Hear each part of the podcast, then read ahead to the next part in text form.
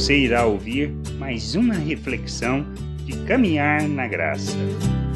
Herdando o reino de Deus. Paulo ensinando aos irmãos de Corinto, em sua primeira carta, no capítulo 15, versículo 49 e 50, afirma: E assim como trouxemos a imagem do que é terreno, devemos trazer também a imagem do celestial. Isto afirma, irmãos, que a carne e o sangue não podem herdar o reino de Deus, nem a corrupção herdar a incorrupção. Termos a compreensão destes dois aspectos é importante, pois o homem natural não herda o reino de Deus, somente o espiritual. Somente aquele que nasce de novo, do espírito, é que pode receber o reino, como Jesus ensinou. O homem natural não compreende a realidade espiritual. Nascer de novo é reconhecermos Cristo como o enviado do Pai para nos resgatar das trevas por meio de Sua obra na cruz em favor, em nosso favor, e que a nossa salvação não depende de nossas obras, mas da graça revelada em Cristo Jesus.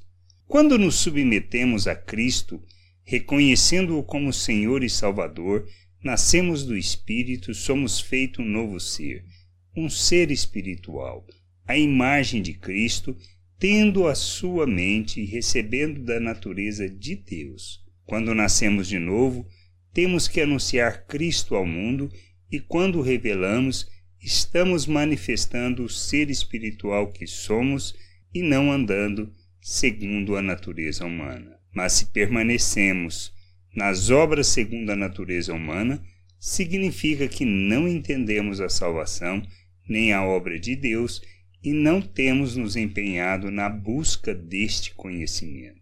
Herdamos o reino não por mérito, mas por causa da obra de Cristo em nosso favor, que nos faz um ser espiritual pela graça de Deus e nos capacita para vivermos como Ele, revelando-o ao mundo, que a gente possa entender e compreender, buscar o discernimento do Senhor, pedir para iluminar o entendimento, buscarmos o conhecimento daquele que nos capacita para vivermos neste mundo, revelando o seu reino e sua glória. Graça e paz sobre a tua vida. Amém. Não deixe de ouvir outras reflexões de caminhar na graça no agregador de podcast de sua preferência. Procure por Caminhar na Graça.